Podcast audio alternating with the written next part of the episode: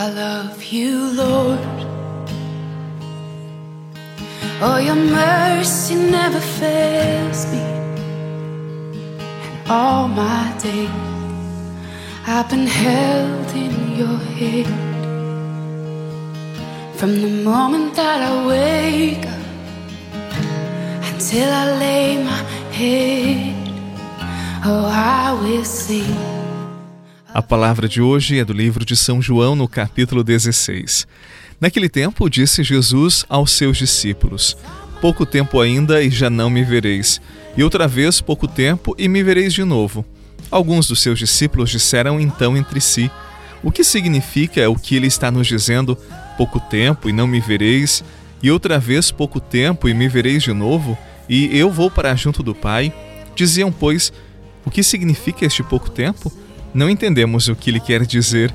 Jesus compreendeu que eles queriam interrogá-lo, então disse-lhes: Estais discutindo entre vós, porque eu disse: Pouco tempo e já não me vereis, e outra vez pouco tempo e me vereis de novo? Em verdade, em verdade vos digo: Vós chorareis e vos lamentareis, mas o mundo se alegrará. Vós ficareis tristes, mas a vossa tristeza se transformará em alegria. Palavra da salvação. Glória a vós, Senhor.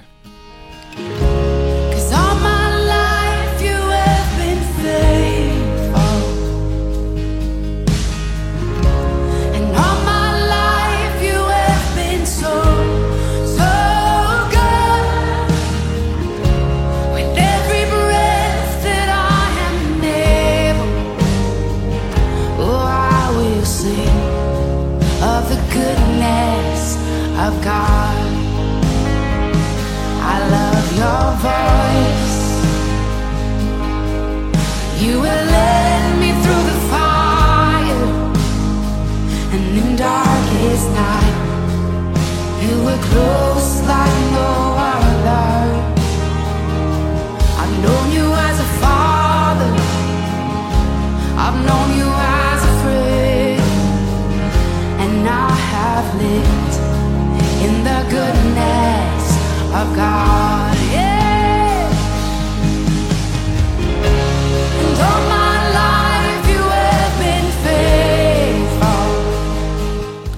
É importante que você entenda o tempo litúrgico que nós estamos vivendo na igreja. Nesse próximo domingo, nós vamos celebrar a ascensão de Jesus, quando ele sobe aos céus. E no outro domingo, nós celebraremos Pentecostes, que é o envio do Espírito Santo sobre os discípulos de Jesus. Somente entendendo esses dois momentos é que compreenderemos o evangelho de hoje. Jesus disse: Vós ficareis tristes, mas a vossa tristeza se transformará em alegria. Eu vou dividir esta frase em duas partes para que você entenda melhor.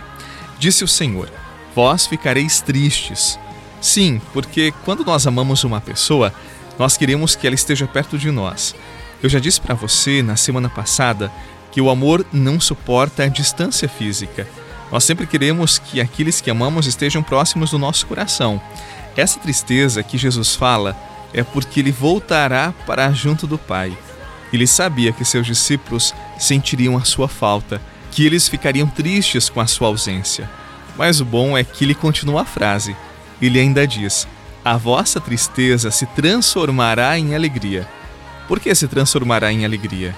Porque ele enviará o Espírito Santo. Ele não nos deixará sós.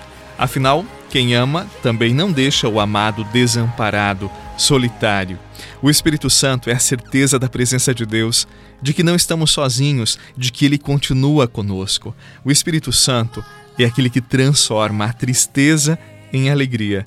Por isso, nós precisamos aprender a orar ao Espírito Santo. Nós necessitamos nos abrir à Sua graça e deixar que Ele faça em nós a obra de Deus.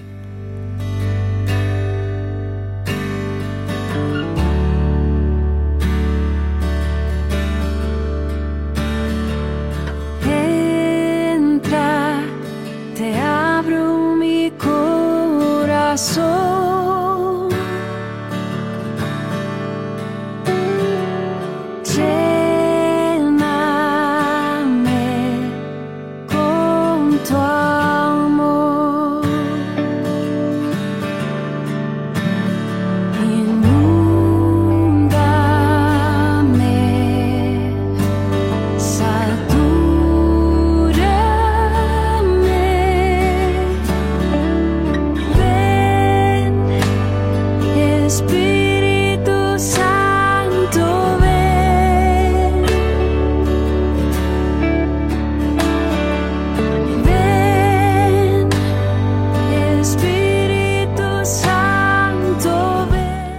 Algum tempo, uma senhora me chamou a atenção durante a orientação espiritual porque ela disse mais ou menos assim: Padre, eu acho que eu não rezo ao Espírito Santo. Na verdade, eu acho que eu nem me lembro dele no dia a dia da minha oração. Eu acho que eu vou rezar mais ao Espírito Santo. Quando ela falou isso, não havia sido eu que havia chamado a atenção para a oração ao Espírito Santo, mas quando ela partilhou essa observação sobre si mesma, também me chamou a atenção. Nem sempre nós rezamos ao Espírito Santo. Nem sempre suplicamos sua luz, a sua força. E Jesus nos garantiu que Ele sempre estaria conosco, que sempre inspiraria palavras de sabedoria, que Ele nos ensinaria a arte da prudência. Por isso, hoje, eu te convido a rezar mais ao Espírito Santo de Deus, a confiar mais nele. Ele é a presença viva de Deus entre nós. Abramo-nos a Ele e deixemos-nos guiar por Sua sabedoria desça sobre você a benção do Deus que é Pai, Filho e Espírito Santo. Amém. Um excelente dia, paz no seu coração e até amanhã. Entra, te abro mi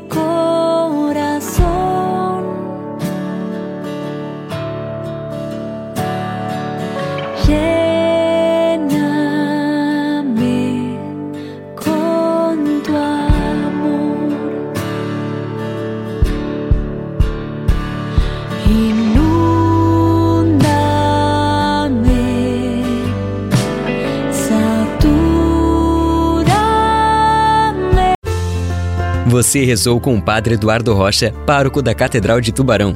Você pode acompanhar todos os dias pelo Spotify, Deezer, Castbox, Google Podcasts e YouTube. Basta procurar Oração da Manhã com o Padre Eduardo Rocha. E se preferir para receber pelo WhatsApp e Telegram, envie a palavra oração para 48 996 44 1433.